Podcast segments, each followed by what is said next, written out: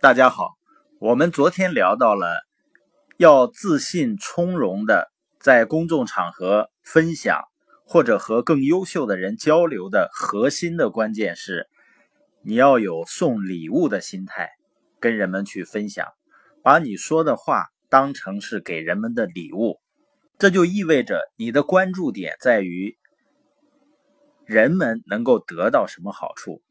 而不是在自己身上。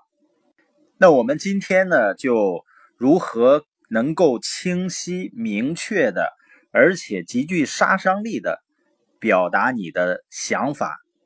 需要怎样构建你的内容？那这里面呢，大家记住三点。第一点呢，叫坡道。坡道呢，就是你跟人们谈话的开场，用一个坡呢，把对方拉过来。让对方愿意和你一块儿来听，那么坡道来自哪儿呢？就是关联性，就是你一定要跟听众有关系，就是听众为什么要听你跟他说话。当你想明白了听众为什么要听这些事儿，你就拥有了做坡道的可能性了。不管是奥巴马啊，还是乔布斯啊，还是马云。他们上台的时候一定会讲一个小坡道，讲一个小坡道呢，就会把大家拉进来，大家就愿意听你继续讲什么。而这个坡道的构造，是你深刻的了解到听众他为什么要听你说的话。我们通常听到的很多演讲是这样的哈，啊，各位啊，今天跟大家来探讨一个人力资源的问题。呃，我在这个人力资源行业大概干了十几年了，曾经经历过啊这个那个啊。今天我演讲呢分五个部分，这五个部分呢大概会在两个小时之内讲完。而中间呢，如果你们想上厕所呢，可以从这条道向右转。你觉得这样的开场吸引人吗？你有没有觉得被抓住了呢？有没有想我为什么要听你说呢？你烦不烦呢？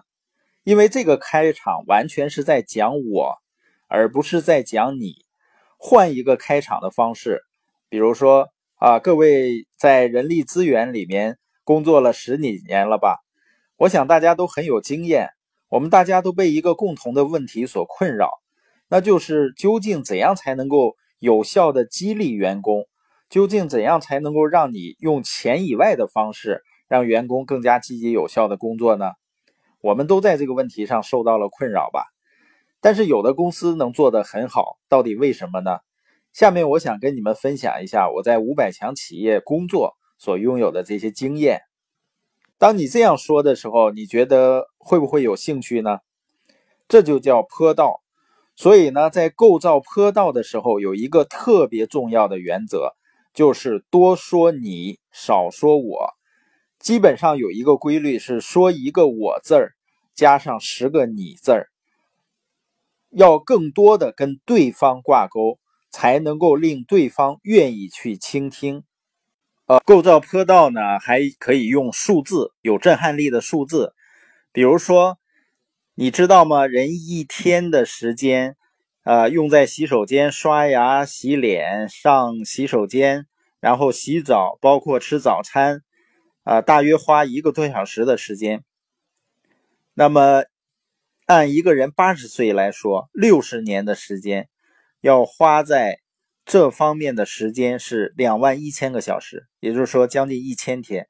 如果你把这些时间都充分利用起来，来听一听我们的读书，那会使人生有多么大的不同呢？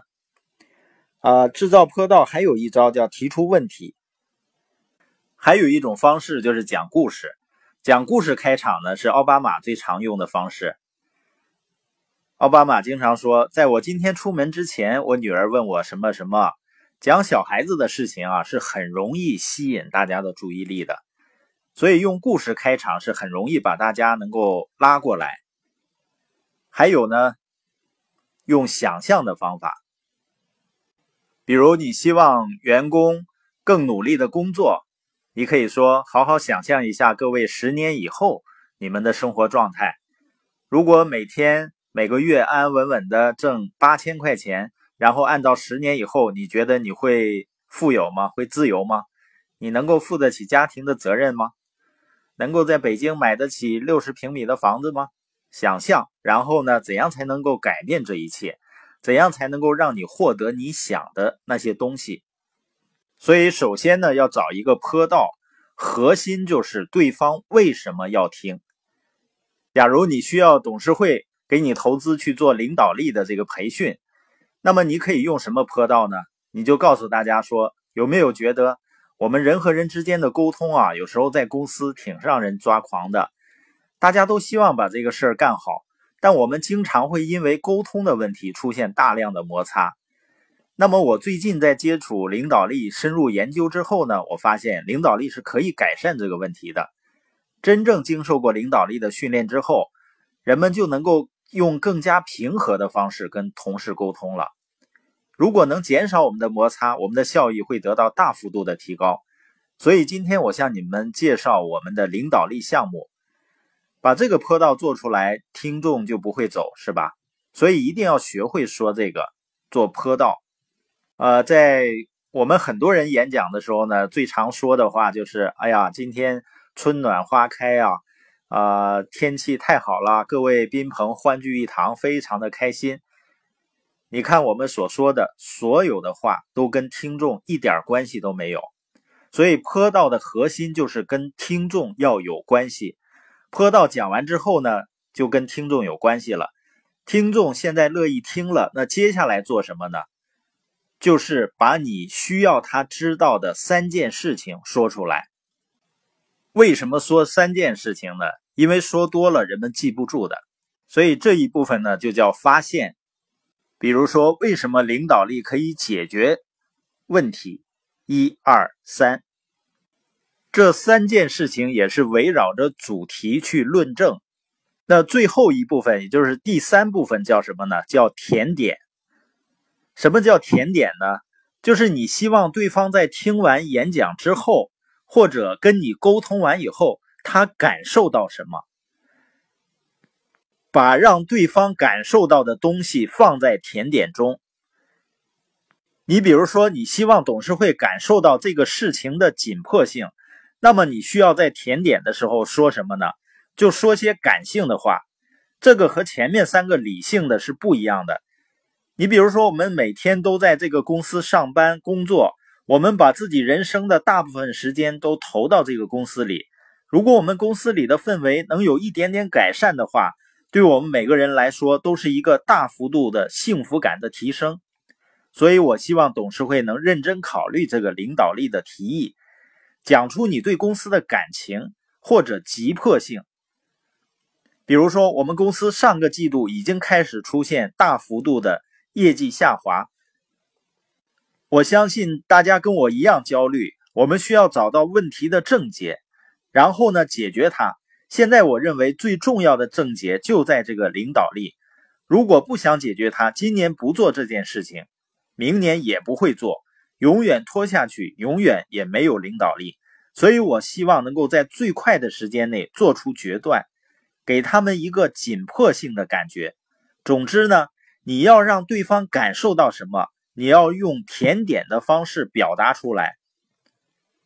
因为人们做决定的时候都是在感性的时候，情感受到触动的时候才会做出决定，采取行动。人们大多数的决定。和行动不是在理性下做出的。那最好的甜点呢，是一则小故事，或者呢是一个比喻，去和前面的坡道来呼应。奥巴马经常这样做，比如他说：“前面我讲女儿说什么什么，现在呢，我终于可以回去告诉我女儿，现在我们的美国将会怎么怎么，相互呼应，调动对方的情感。”这就是一个完美的甜点。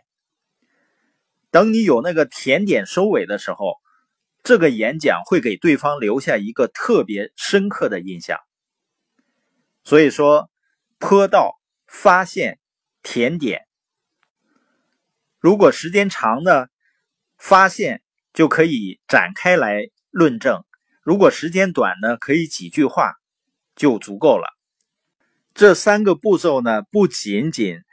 适用于演讲的场合，包括我们和家人的沟通和同事、同学的沟通都是完全适用的。